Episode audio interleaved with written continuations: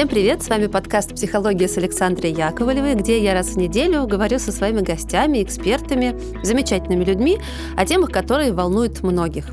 Сегодня я вам расскажу о специальном проекте, который мы делаем совместно с брендом G-Drive. Называется он «Будь первым». Миссия этого проекта – поделиться историями тех, кто стремится быть первым, кто не боится преодолевать обстоятельства и самих себя, ставить себе челленджи, выходить за рамки и жить вне стереотипов. Такие люди знают, что такое путь к победе, а мы-то с вами знаем, что он никогда не бывает легким. И вот как эти победители достигают своих целей, как они развиваются, куда они двигаются.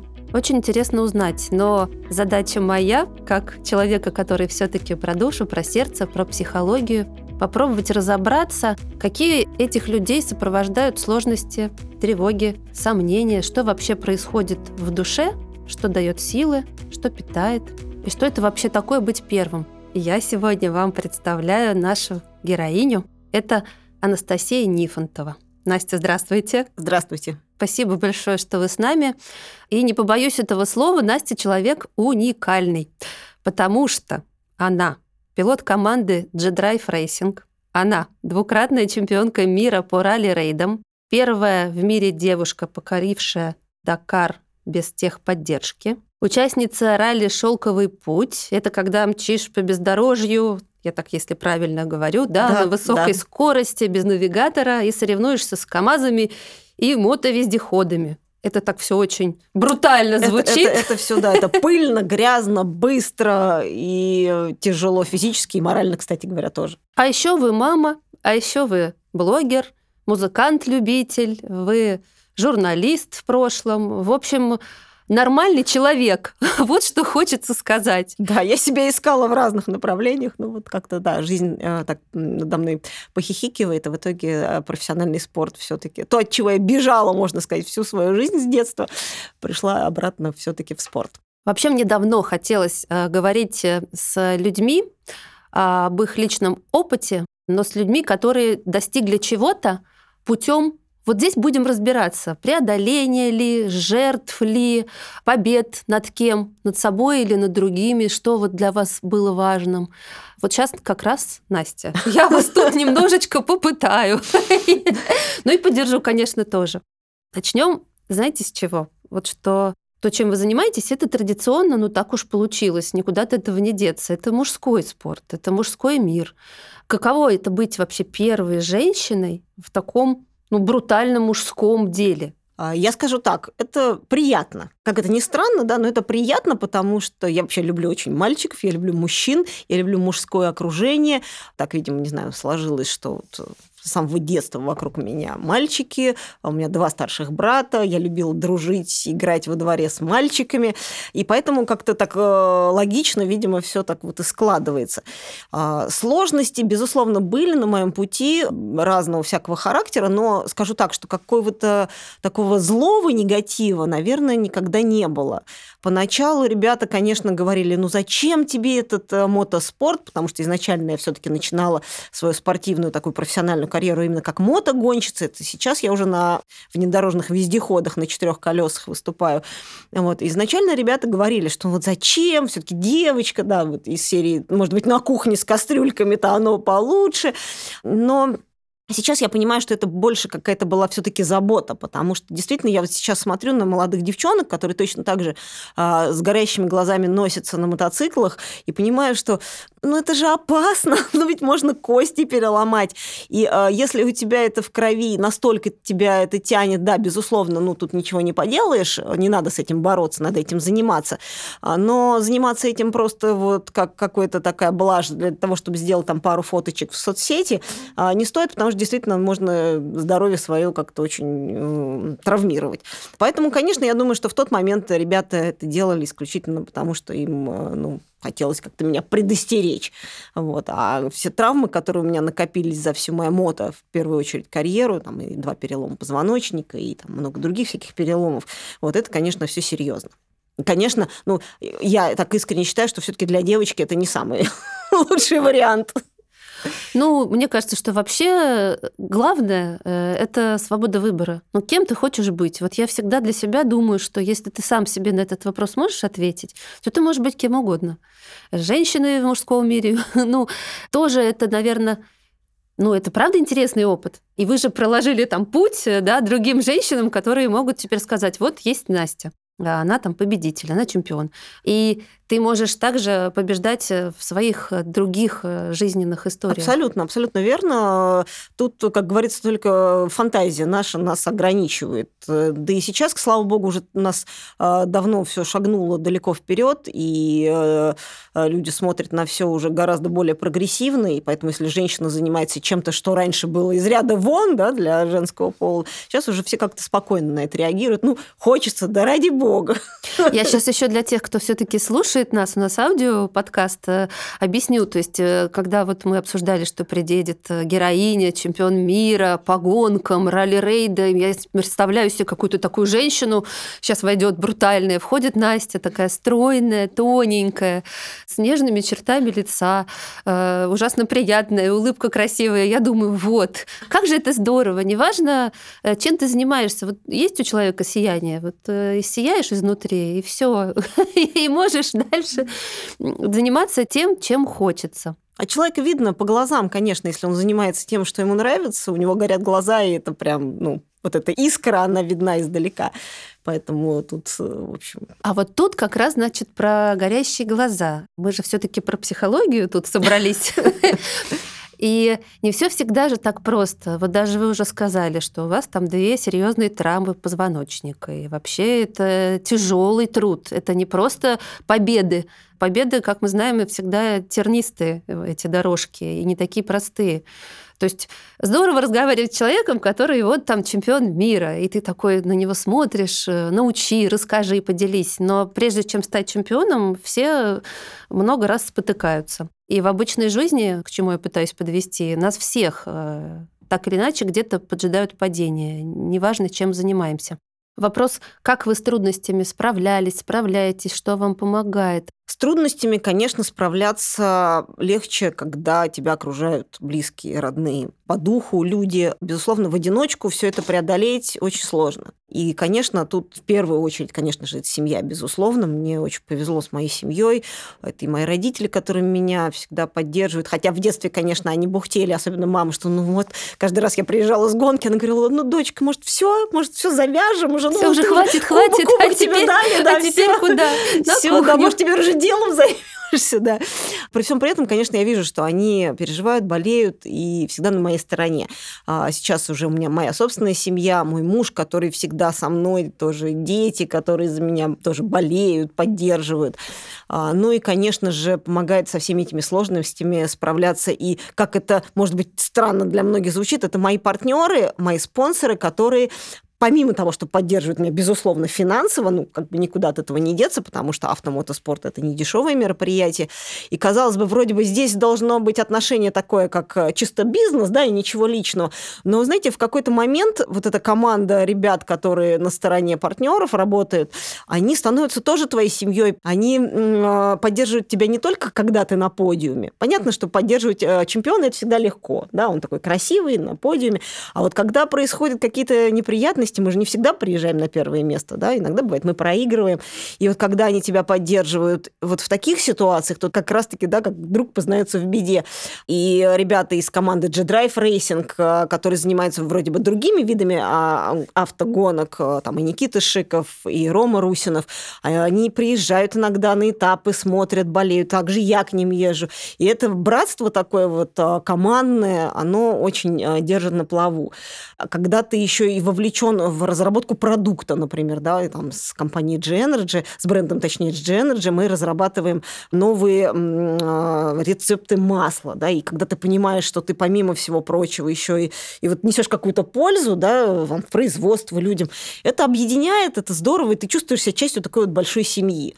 То есть это уже из какого-то чисто бизнеса превращается в классную семейную историю. И это все держит на плаву, это заставляет двигаться вперед. И иногда очень часто на гонках просто нет сил, потому что у нас гонка, ну, наверняка слушатели многие не знают, ралли-рейд – это гонка не одного дня, это гонка длится несколько дней, иногда недель, и ты каждый день в дороге, утром в 5 утра, в 6 утра ты выезжаешь, до 6 вечера ты а, за рулем либо мотоцикла, либо автомобиля, преодолеваешь большие расстояния, это физически очень тяжело, это морально тяжело, иногда накапливаются какие-то травмы, да, там уже в процессе гонки синяки, шишки. Ты утром встаешь и думаешь, господи, я больше не могу, я не... и зачем мне все это надо? Начинаешь бороться с собой, но когда в голове возникает образ твоих друзей, твоих фанатов, твоих поклонников, э, твоих партнеров любимых, которые ждут тебя на финише, которые переживают, это вот э, реально какое-то чувство такое, я думаю, что любой спортсмен со мной согласится, это откуда-то из космоса прилетает, и ты прям наполняешься энергией, двигаешься вперед, и это очень здорово. Это вообще очень круто. Мне кажется, что такие истории, и не только про спортсменов, вообще в жизни, когда тебя заряжает энергия окружающего мира, то есть ты что-то очень честное отдаешь, и тебе тогда в ответ что-то очень честное приходит. И в этом обмене есть как раз вот та самая энергия, та самая энергия, которая нужна для того, чтобы справиться со сложностями, с трудностями. Вот я не занимаюсь там спортом профессионально уж точно, э, но иногда нехватка энергии – это очень большой такой проблемный комок, который там окружает нас, когда там осень, зима, вообще проблемы в жизни. В жизни что вам энергию дает? Самая главная моя подпитка – это, ну, как да, говорят, лучший отдых – это смена деятельности. У меня подпитка моя эмоциональная, это как раз-таки тоже, я, не, я люблю отвлекаться немножко. У меня как раз отсюда возникла вот эта вся моя история с музыкой, со скрипкой, когда я начала... Вот расскажите, кстати, про скрипку. Что а, это вдруг такое у нас а, с вами Ну, это не совсем вдруг получилось. Это получилось так, что я в детстве, первые три года, когда еще училась в школе, занималась параллельно, ходила в музыкальную школу, я начинала играть на скрипке. Ну, естественно, это как бы все было как бы, ну, на уровне вот, там, до первых двух-трех классов. Соответственно, Потом начался уже спорт, я там горными лыжами занималась, и скрипку пришлось бросить, и все. И с тех пор я ее положила на полку и забыла вообще про нее совсем. А в 2019 году как раз вот у меня травма случилась на ралли «Шелковый путь». Я упала серьезно на мотоцикле тогда еще и э, сломала позвоночник. Мне врачи сказали, что полгода, соответственно, ну, никакой спортивной активности, все, надо реабилитация. И тут я вспомнила про скрипку. Вдруг, как говорится, душа попросила чего-то такого. А, я считаю, что это еще такой вот а, любовь к всякого рода челленджам у меня. Скрипка – это очень непростой музыкальный инструмент, особенно для взрослого человека. Говорят, что взрослому, в принципе, на скрипке научиться невозможно. Для тех, кто думал, что скрипка – это простой инструмент, послушайте Анастасию. Вот. И а, тут, значит, я про это все вспомнила и взяла в руки скрипку и решила, что ну раз мне полгода нечем таким вот заниматься, я придумала себе такой новый челлендж, я буду играть на скрипке. И я была так поражена, насколько мозг у меня очищается, насколько как-то я перерождаюсь, потому что я отвлекаюсь от всего, от всех каких-то насущных проблем. Я беру в руки инструмент, я не могу думать о чем-то еще. Я думаю о музыке, я думаю там, о пальцах, о технике там, смычка, не знаю, чего-то такого. Все остальные проблемы, они просто улетучиваются. Слушайте, ну это же психологический прямо как бы инструмент. Вы прямо э, ходячее пособие, если можно так вас назвать. Как справляться со сложностями? Да, вот есть э, хобби. Не можешь заниматься спортом, займись музыкой. Ну, то есть, по сути, займись тем, что тебя вдохновляет, что тебя увлекает, что тебя переключает, да? Ну, как бы мотоцикл и скрипка. Вроде, казалось бы, две вообще разные вещи. Но, с другой стороны, одно другое вообще не исключает. А главное, если это правда помощь, я так просто сейчас для э, слушателей разворачиваю, что я, может быть, в жизни там занимаюсь э, чем-то, но это не исключает того, что я могу выбрать для отдыха как недавно там э, с одним знакомым поспорила по поводу того, что позвали меня в Непал там на восхождение, друзья. И я говорю, вот думаю, идти, не идти. А он очень много физически работает и очень сильно устает. И тут у нас случился спор. Мы, значит, с ним прямо подискутировали, потому что он сказал, это только для тех, кто не устает на работе, эти восхождения, потому что ехать убиваться, значит, там по этим горам, это значит, что ты плохо вкалывал. А для меня, говорит, отдых – это лежать на пляжу, потому что я вообще еле-еле до отпуска доползаю, и мне вот где-нибудь под солнышком. Я говорю, нет, стоп, это же приключение, это же вот какая-то энергия. Как я его понимаю. Это что-то еще. Он говорит, это потому что у тебя работа, ты сидишь с микрофоном и разговариваешь с гостями, а я там это, это, это. Ну, то есть физические нагрузки его работы. Он говорит, тебе потом встать и побегать там козочкой по горам. Вот я про эту энергию, которую можно брать из каких-то совершенно других э, видов э, деятельности, и которая так нужна вообще всем, просто чтобы менять. Меняй, да, абсолютно. Причем чем более радикальна эта смена, мне кажется, тем лучше, потому что, ну, как у нас же все, да, есть черное и белое, чашки весов, да, и всегда какой-то баланс должен быть. Поэтому если у тебя много чего-то одного, там активно очень все, да, то где-то надо, наоборот, искать вот это спокойствие. Если, наоборот, у тебя в основном все в спокойствии, то где-то не хватает. Ну, так оно и получается. Вот вы говорите, да, э, правильно, что вот здорово поддерживать там победителя, который стоит весь красивый там на пьедестале, и все к его ногам э, лавры принесли. В обычной жизни очень много есть как раз провалов. Когда ты э, за что-то взялся и не справился, вот этот страх неудач, Ладно, страх неудач, но одно дело страх, а другое дело правда неудачи. Они же действительно случаются. Их, я так понимаю, на вашем жизненном пути не одна была, и не две. И за одной победой стоит множество поражений. Вот э, что вам дает силы, энергию, э, и как вы вообще справляетесь с неудачами? Неудачи – это то, что запоминается лучше всего, потому что когда ты стоишь на подиуме такой весь с кубком, все хорошо, это все, ну, как бы здорово. Но каждая проигранная гонка, каждый вот этот момент, когда ты понимаешь, что все, вот мы проиграли, этот момент ты помнишь в деталях в мельчайших. И это, с одной стороны, давит, безусловно, на психику, потому что ты вроде бы уже, да, это все случилось, и чего, казалось бы, это уже перемалывать. Но все равно ты ложишься спать, закрываешь глаза и думаешь, ну вот как же так? А если бы я вот в тот момент сделала так? А вот если бы я там рулем повернула сюда? А если бы... И вот это «а если бы, а если бы», оно почему-то не покидает голову, и очень тяжело, конечно, себя после таких вещей настроить уже да, на какой-то такой правильный лад. Особенно это тяжело э, в нашем виде спорта, потому что, как я уже сказала, едем мы много дней. И вот, например, эта гонка «Шелковый путь», э, у меня как-то с ней с самого начала какая-то магия нехорошая, потому что сколько я раз не принимал в ней участие, каждый раз у меня какие-то приключения, и не каждый раз не получалось выступить, скажем так, на 100%. И вот, э, например, в этом году у нас там была техническая неполадка с машиной, и ты приезжаешь в лагерь, а там журналисты прибегают, задают тебе вопросы, а ты должен улыбаться, что-то говорить, а настроение у тебя, естественно, на нуле, на минусе, а еще ехать еще неделю целую, еще до финиша, как бы еще целая неделя гонки. То есть ты понимаешь, что ты уже все на подиум, ты уже не приедешь, потому что уже как бы все, что можно, проиграли, уже это не отыграть. И как вот, казалось бы, да, заставить себя на следующий день выйти на старт. Вот как? Да, да. Я, когда первый раз начала с этим совсем сталкиваться, я нашла для себя очень интересный способ. Я придумываю себе какой-то другой челлендж, да, какую-то задачу, да, может быть, уже не такую глобальную, задачу поменьше. Я говорю своим ребятам в команде, там, штурману, всем говорю, так, носы не вешаем, Давайте мы теперь будем просто тупо каждый день пытаться приехать на подиум и набрать максимальное количество вот этих вот побед за каждый день. Потому что там ну, каждый день тоже э, результаты подсчитываются. И это тоже такая некая игра, некий азарт. И все таки о, точно, поначалу, естественно, тяжело, потом вкат, и потом раз, и ты там на следующий день приезжаешь, действительно занимаешь, например, первое место э, в категории, там, и э, все таки классно, воодушевляются, и все. И получается, что мы нашли для себя какую-то новую мотивацию, да, новый интерес во всем этом процессе. Да, он как бы вот уже немножко сместился, он немножко другой, но все-таки это что-то. Или, например, там то же самое, это могут быть какие-то там еще более мелкие задачки, да, уже в течение там дня. Я предстаю на старте и думаю, нет, а вот сегодня я хочу показать самые лучшие, самые красивые, чтобы у меня там, не знаю, левые повороты были, чтобы все прямо ахнули. И ты начинаешь себе придумывать, да, вот эту вот легенду, по которой ты начинаешь ехать дальше. Вот эта история классная. Я говорю, вы прямо пособие, простите, что я вас так называю, надеюсь, это нормально.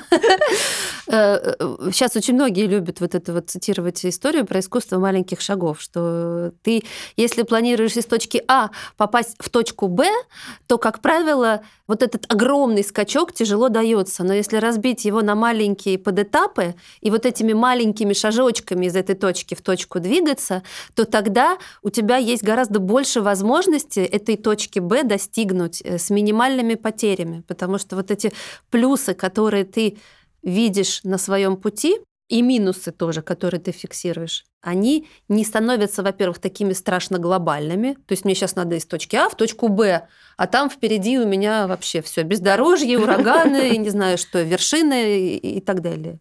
Э, страшные, страшные, страшные дебри. И с точки зрения психологии всегда психологи говорят, разбивайте задачи на подзадачи, да, смотрите, что ты чувствуешь сейчас.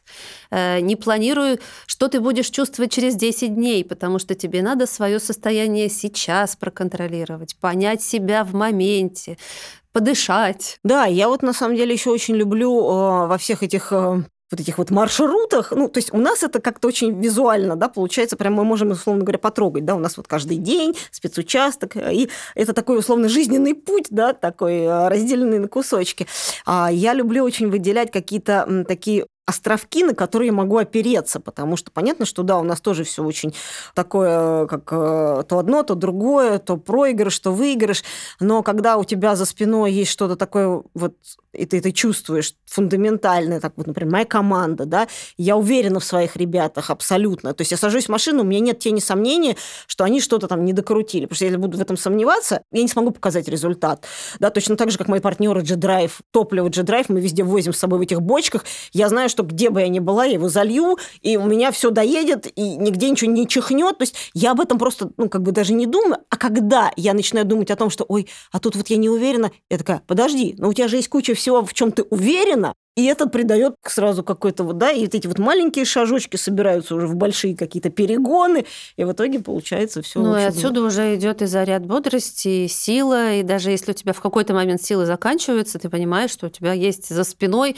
во-первых, путь, который ты прошел, во-вторых, люди, на которых ты можешь опереться. Это значит, что ты, а, не один, хотя это заметная фигура на этом э, ралли, но все равно это командная работа. Но, кстати, вот э, от вас идет, правда, много вот этой силы, энергии и так далее. Но вот перед началом записи мы обсуждали, что там вы мама, там что вообще любой человек, если он где-то сильный, то где-то он все равно слабый, потому что восстанавливаешь, когда силы, наверное, ты восстанавливаешь их из несостояния, когда у тебя их очень много, наоборот, из состояния, когда их не хватает. Вот в какие-то э, моменты слабости. Вы себя вообще вот этой слабой, э, нежной, тонкой, чуткой, да, вот как эта струна у скрипки, можете ощущать, где эти ваши места? Вот слабость-сила. Мне кажется, я постоянно себя чувствую маленькой, слабенькой.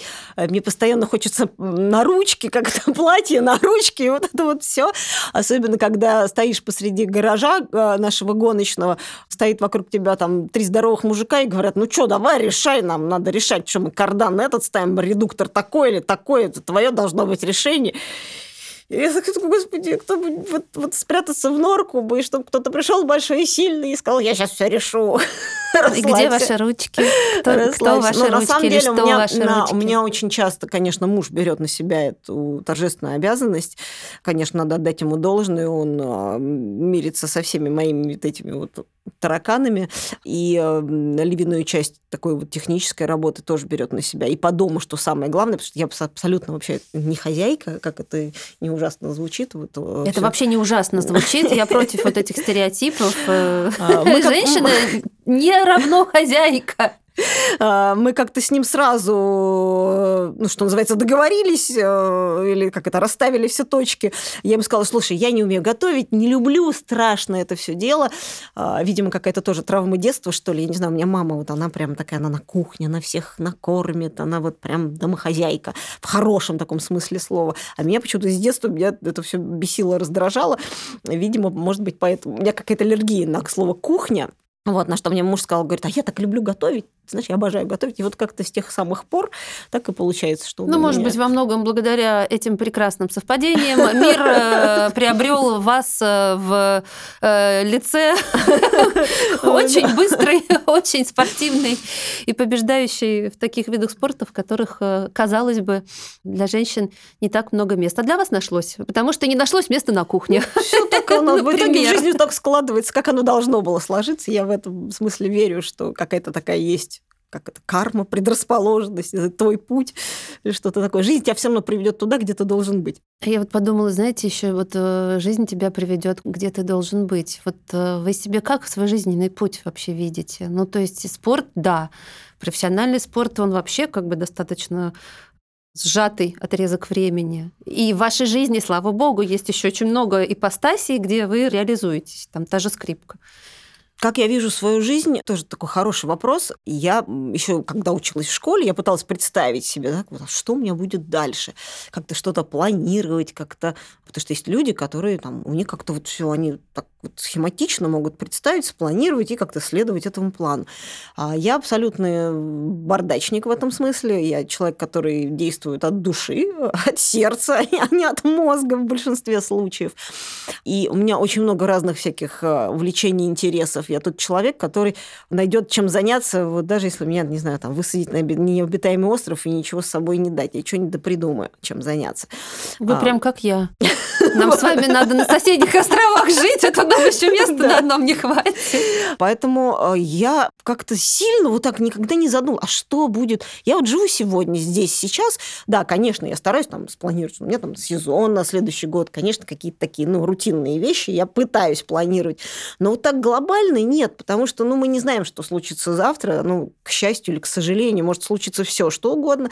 Поэтому исходим из того, что имеем. И если даже, условно говоря, завтра утром мне кто-то скажет, что все, мы прекращаем гонять, ну, по какой-то причине все, забываем вообще спорт, гонки, ну да, я, наверное, какое-то время посижу, погрущу, но потом придумаю, чем заняться, да, там, не знаю, я могу снимать фильмы, я могу продюсировать фильмы, я могу, я не знаю, там, да, играть на скрипке, ну, понятно, что не как профессиональный музыкант, безусловно, но там заняться музыкой. У меня есть сын прекрасный, который занимается тоже музыкой, он у меня пианист, маленький еще, вот, там, вложить все силы в это. А у меня есть старшая дочь, которая увлекается кулинарией, она готовит, ну, то есть я понимаю, что у меня миллион вот этих вот дорожек, то есть я стою на какой-то такой площадке, от, отходит миллион таких вот тропинок, куда я могу пойти. И одна из этих тропинок, я, я уверена, что если я туда пойду и буду вкладывать все вот свою энергию, эту силу и любовь, с которой я занимаюсь да, сейчас автоспортом, то и эта дорожка тоже превратится в какой-то, условно говоря, хайвей. Куда она меня там дальше придет? Ну, честно говоря, меня это не сильно волнует, потому что я люблю процесс. Жизнь это же процесс. Мы же живем не потому, что мы мечтаем, там, я не знаю, или там, ну, о какой-то точке в конце. Мы живем потому, что нам вот доставляет удовольствие быть здесь и сейчас. Мне кайфово от того, что я вот с вами сегодня беседую. У меня такого опыта еще не было. Да, у меня тоже с вами кайфово. С у меня тоже такого опыта не было. Вот, с ну, чемпионкой мира. То есть вот уже жизнь подкинула какое-то такое интересное событие. Завтра будет что-то новое, другое. Поэтому как представить, что у меня там будет дальше? Ну, что-то будет. Конечно, хочется так вот в идеальном варианте я себя вижу, что у меня будет большая команда гоночная, я там уже буду бабкой-пенсионеркой, и буду иногда там на большом грузовике куда-нибудь выезжать. А, вот, там молодые ребята будут бегать, я буду ими руководить, и как-то вся, вся эта... Вот Очень эта, кинематографическая картинка. Команда будет вокруг шевелиться, жить, и я а, до скончания своих дней буду все-таки жить гонками и в гонках. Но, опять же, если это не случится, ну, это не трагедия, это не конец жизни. Я найду себе занятие какое-нибудь другое интересное. Вот интересно, кстати, вот гонки, я думаю, вот это вы, значит, и в старости гонять собираетесь. Но эти все ваши, эти ваши все, эти все ваши высокие скорости, сказала я так, как мамочка, это, Настя, твое вот это вот. Да, это вот ты смотри, Настя. Все-таки, да, жизнь долгая, дорога длинная. Вот чувство страха ну, многие же говорят, там, мы на лыжах на горных боимся ездить. И это же не упрек, да? Вот я, я однажды грохнулась на горных лыжах, с тех пор боюсь. Скорости я боюсь. То есть я разогналась больше, чем я смогла контролировать, и упала, и с тех пор я вообще как черепашка, значит, по склону я катаюсь, но вот ля-ля-ля-ля-ля, ля-ля-ля-ля. Это как мультик был. Страх. И вот это стремление к победе, у вас вообще чувство страха возникает. Я вот думаю, что если вы так гоняете, ну, наверное, мне так логически кажется, может быть, это не так для вас страшно, а может быть, наоборот. И вообще, что вызывает у вас в жизни страх? Может быть, это вообще пауки, я не знаю. А, как есть такая да, смешная фраза, слабоумие и отвага наше все. Но на самом деле нет, это все не так. А страх, он есть у всех нормальных людей, на, ну, на мой взгляд, и всех нормальных Сказал психолог Анастасия. Есть, есть страх, и без страха просто невозможно, потому что страх тебя регулирует, он тебя держит в определенных рамках. Безусловно, что у людей, которые занимаются экстремальными видами спорта, будь то горные лыжи, там, автомотогонки, э, границы больше раздвинуты, да, чем у обычного среднестатистического человека. Вот у меня очень много там людей спрашивают, а как, Настя, да, ты не боишься? А вот мы там начали заниматься на мотоцикле, мне вот там страшно бугорок переехать. говорю, а надо преодолеть и, испытывая страх, проехать этот бугорок, да, может быть, упасть там, набить пару шишек, попробовать еще раз. И ты таким образом как бы вот преодолеваешь этот страх, делая что-то с этим чувством страха, но делая, ты раздвигаешь эти границы. Потом этот бугорок перестает быть для тебя сложным, да, и ты уже через этот бугорок ездишь совершенно спокойно, и тебе уже не страшно. Для тебя уже страшно что-то там прыгнуть куда-то, да, там через какой-нибудь там овраг ручей и так далее. Вот, и поэтому, поскольку экстремальный нормальные все спортсмены, они часто вот это все делают, да, у них эти границы расширены. И ничего зазорного в этом нет. Я считаю, что человек в обычной жизни, он ну, точно так же, да, там, не знаю, боится тараканов, условно говоря. Да, я здесь имела в виду страхи. Это же не то, что вот мы говорим только про спорт. Мы же вообще, вот вы человек, ведь я человек, я сильный, смелый. Я так люблю попеть. И все время вспоминаю какие-то песни из советского детства, вот, да, которые были в фильмах. Да, я сильный и смелый. Смелость, вот мы идем вперед, у нас есть сила, но если смелость, значит, что-то может пугать, что-то останавливать. Смелость подразумевает то, что да, тебе страшно, но ты все равно делаешь и ты преодолеваешь. И это я про страх. то, что у нас в жизни у каждого человека вот э, там с карьерой или это связано, с какими-то личными достижениями или это связано. Э, я не знаю, там э, собаку завести страшно, потому что там это будет ответственность за нее, да, Если, и готов мне кажется, вот это самый большой страх, мне кажется, ответственность. Отвечать не только за себя, но и за других, за общий результат. Вам же приходится и это преодолевать. Такие страхи да, есть? Да. Гораздо больший страх, чем просто там то, что я споткнусь и ударюсь, и, и мне будет больно. Вообще этот страх подвести не только себя, но и команду. Вот именно вот э, страх ни с чем-то не справиться. Я сейчас не только про ваш опыт, а я вообще вот про любого из нас, у кого такие страхи. Не страх в темной комнате, а страх вот в жизни кого-то подвести, с чем-то не справиться, публично а, опозориться. Мне очень ну, как опозориться, да? Это вот выступить не так. Больная тема, потому что у меня, ну, как у многих еще советские родители, они всегда говорили, что Самое главное это общество, все для людей, для общества. И ты как бы себя, свою я все время куда-то там на дальнюю полочку клал. И у меня это так настолько хорошо отложилось, что я все время как раз-таки переживаю, а что подумают, а что, а если я кому-то сделаю плохо, а если там вот... И я как-то вот в этой какой-то такой вот дурной какой-то суете понимаю, что это уже какая-то клиника, что надо как-то все-таки свой мозг, безусловно, надо думать о ближнем, это все понятно, но у меня это иногда перерастает в какие-то совершенно вообще уже гипертрофированные формы. Слушайте, ну это история маску на себя, а потом уже на другого. Ну, то есть сначала сделай то, что важно тебе, для тебя. И тогда ты, у тебя будут силы и возможности объективно посмотреть, чем ты можешь другим помочь, где ты можешь быть полезен, как ты можешь проявиться в пользу тех, кому это надо. Но это не только, кстати, пережитки советского так называемого прошлого. Это нормальная история, когда ты вообще думаешь про других, а не только про себя. Ну, в какие-то моменты просто баланс нужен. Ну, Я да, сейчас вот как вот психолог говорю, когда ты не такая... полностью отказываешься от себя и начинаешь только для других, а когда ты знаешь то, что нужно тебе, и умеешь понимать себя, вот этот контакт с собой очень важен. Кстати, вот как у вас вообще с этим? Так, копнули поглубже. С этим у меня такая внутренняя война как раз-таки, потому что я со временем, естественно, со всеми моими вот этими достижениями, скажем так, титулами и прочим, а, ну, какая-то уверенность такая в себе появилась, да, то есть я так немножко уже распрямилась, я уже такая все таки ну, я же что-то добилась, да, я же уже, мое я уже можно так вот отдельно тоже на полочку поставить.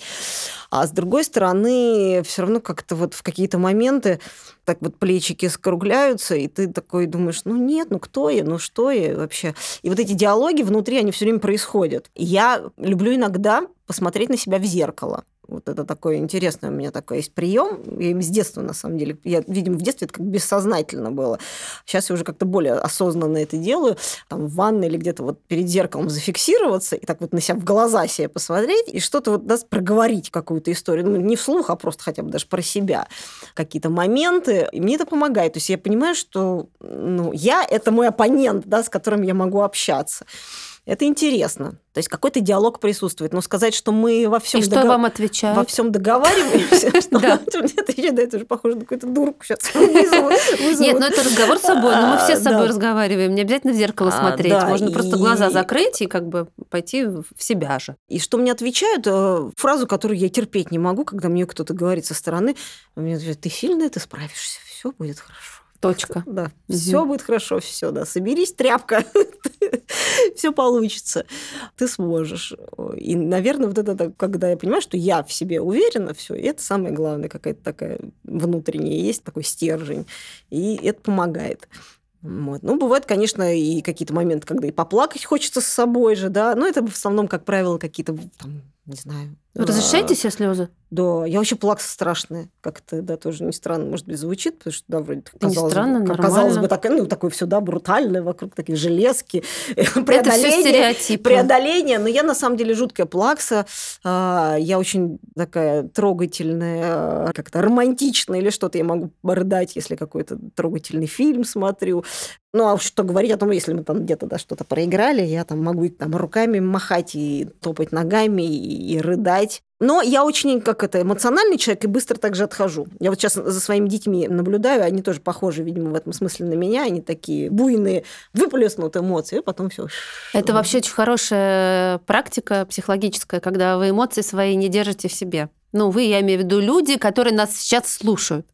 Да, ну это действительно... Когда это- ты можешь прожить эту эмоцию ярко, эффективно, быстро. Потому что у многих есть и у людей другая сторона, они в себе их копят, копят, копят, и там уже начинается токсично, сейчас модное слово, а, слой, а, который тебе начинает вот там вот поддавливать, э, Подгнивать там начинает. подгнивать, да, и вот это вот, как говорят, токсичная отрыжка. То есть в своей жизни это начинает отражаться на многих, на многих, на многих вещах, и, по сути, качество жизни не улучшает. Но не все, правда, могут быть такими, как вы. Есть огромное количество людей, у которых там сжатый, да, этот Ну, эмоциональный разные, да. спектр, которые вообще э, не до конца свои эмоции понимают. Но для этого у них есть подкаст «Психология с Александрой Яковлевой», в котором можно разобраться с этими вопросами и слушайте, слушайте и слушайте нас дальше. Я вас, наверное, еще одним последним вопросом озадачу. Вот это вот все-таки история первости. У вас вообще когда-нибудь было э, стремление стать первой, э, там, единственной, уникальной? И вообще часто вы... э, Было, не было, вы ответите. Но дальше я сама уже продолжила свой вопрос. Умница. Что это вообще значит для вас? То есть было, не было, сейчас разберемся, но вот вы и стали. не было такой-то самоцелью, да, стать там, какой-то великой первой и прочее. Безусловно, как у спортсмена э, были мысли, цели и задачи выиграть, показать лучшее время и так далее, там, преодолеть и прочее. А как бы попутно, да, это вот все вылилось в то, что вылилось. Поэтому, ну, я говорю, тут такой сложный ответ. То есть, конечно, как спортсмен хочется всегда выиграть, это любого спортсмена ну, в крови, это, как говорят, да, плохо тот солдат, который не мечтает стать генералом. Но изначально у меня была задача просто заниматься тем, что я люблю. Да? А вот потом уже началось все, как говорится, остальное. А вторая часть Ну вопроса... что вот вы уже стали. э, А, как я с этим, собственно, да. Да, вот как вам сейчас с этим первой- Как пер- вам пер- живётся? так, сейчас корону поправь. Да, поправьте, пожалуйста, корону на бачок. Съехала Да, куда-то. Среди великолепных кудрей. Что- чтобы не висло на ушах. Да вот, ну, как я уже тоже вначале говорила, я до сих пор никак вот, да, не могу сопоставить себя со всем вот этим списком регалий, а, но, конечно, все равно, да, мозг, он же понимает, что все таки да, действительно было, это со мной было. Корона не давит? Короны, короны нет, корона вообще не давит. Я считаю, что это все-таки, помимо того, что это не будем кривить душой, это, безусловно, приятно, когда тебе все говорят там «Вау, классно!» там какие-то слова восхищения и поддержки, это все здорово. А, но это как-то вот э, еще обернулось тем, что это еще и ответственность определенная, потому что к тебе начинают обращаться люди за каким-то советом, потому что они понимают, что ты ну, в каких-то вот областях да, чего-то добился, значит, ты можешь им там что-то посоветовать. Они на тебя смотрят как, ну, ну условно, какую-то ролевую модель. Да? То есть, соответственно, если Настя смогла, почему типа, я могу тоже попробовать. И э, мне достаточно регулярно там приходит э, там, в соцсетях еще где-то там сообщения от э, девушек, от женщин из разных уголков нашей необъятной родины. Самое такое запоминающееся было. Э, женщина писала тоже из какого-то провинциального города небольшого. Вы знаете, мне там уже там, 50, не помню, 50, ближе к 60 лет. Я всю жизнь мечтала ездить на мотоциклах. Но у нас в нашем городе вообще как-то было не принято, как-то это все-таки мужская какая-то такая тема. Тоже я там мать, уже там чуть ли не бабушка. Как-то угу. я все время, ну, угу. что называется, стеснялась. А тут я вот, да, нашла ваш э, аккаунт в соцсетях, посмотрела, и вы меня так вдохновили. А у нас тут как раз открылась какая-то мотошкола, и я такая, типа, вот на старости лет, мол, записалась. Спасибо вам, я самый счастливый человек на свете, потому что я отучилась в этой мотошколе, я сейчас там вот купила себе какой-то там мотоциклик, я на нем езжу, и просто счастье моему, вот, типа, то, о чем я всю жизнь, можно сказать, и мечтала. И когда я такое читаю, у меня, конечно, ну, прям вот реально мурашки, слезы наворачиваются на глаза, потому что я вроде бы ничего специально-то для этого не делала, да, но человек на меня посмотрел, и это ему дало какой-то такой вот толчок, ну, пинок. Ну, это, безусловно, приятно. Ну, должны и, быть какие-то э... бонусы, в конце концов, да, они не материальные, там, не для себя. Вернее, это для себя, но это и для другого. Вот то, что вы говорили. Да, что я могу сделать для других?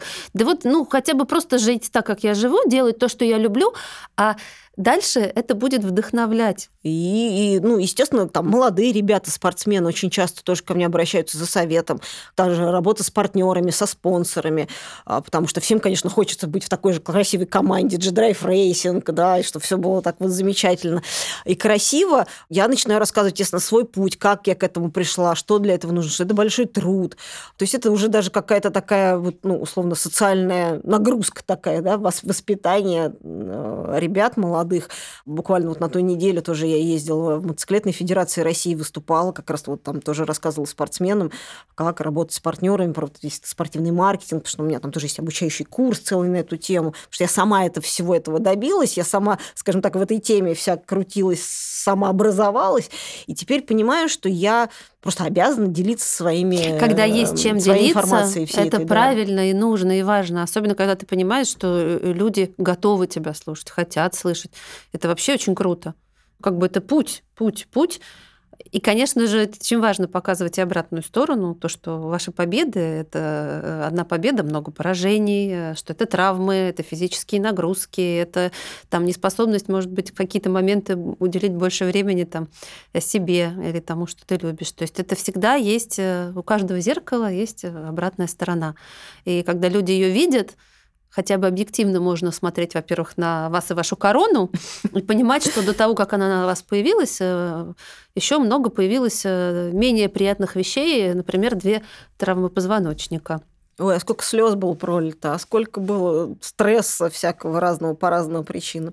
То есть, вот, конечно, это же все остается за кадром. Ну и потом сейчас современная, скажем так, э, вся эта история вокруг соцсетей и прочего у нас принято показывать только вот такую парадную сторону происходящего, да, а что оно происходит за кадром. Это действительно многие не видят. Ну, я и... вообще за честный вот разговор э, объективный, потому что понятно, что ты не можешь всегда ходить с улыбкой, ты не можешь всегда всегда демонстрировать только победы.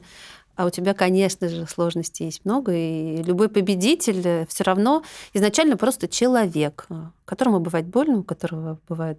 Да, и который хочет на ручки. Который хочет на ручки, да. Все, обнимемся. Настя, спасибо вам большое. Классно было с вами. Спасибо что, вам. Было интересно. Ну, хороший разговор. Я люблю душевные беседы. Приходите на чай. Пирожком. Я себе, с пирожком. Я себе сразу, у меня уже, да, я представила, как вы на мотоцикле врываетесь. А потом так корону положили, мягкие сели, тапочки, мягкие тапочки, уютный пледик, да, сели, чаек. Все, ну, так и сделаем. Ну, можно хотя бы пофантазировать. Да.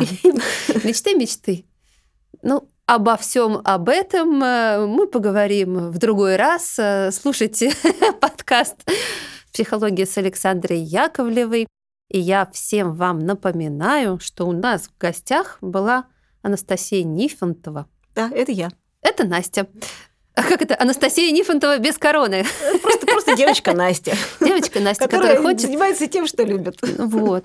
Ну, а теперь все. А теперь, да, регалии пошли. Теперь корону обратно и пошло. Пилот команды J-Drive Racing, двухкратная чемпионка мира по ралли-рейдам, первая в мире девушка, покорившая Дакар без техподдержки. Еще столько мы всего не обсудили, но про это, я думаю, можно и увидеть, и почитать, и послушать в других э, э, медиа участница ралли-шоу вам. «Путь». Э, и, и где, где я только не участвовала. И кто только не, и сколько еще, да. И любительница поиграть на скрипке, э, и мама двух двух прекрасных да. детей и как дочь. Я всем говорю, я мама пианиста, все остальное не важно. И чья-то дочь, и чья-то жена, и чей-то друг. И, в общем, да, э, хороший человек. Спасибо большое, что вы к нам пришли. И все, оставайтесь с нами. Я была рада с Настей поговорить. Я Александра Яковлева, и скоро услышимся. Будьте просто человеками, хорошими.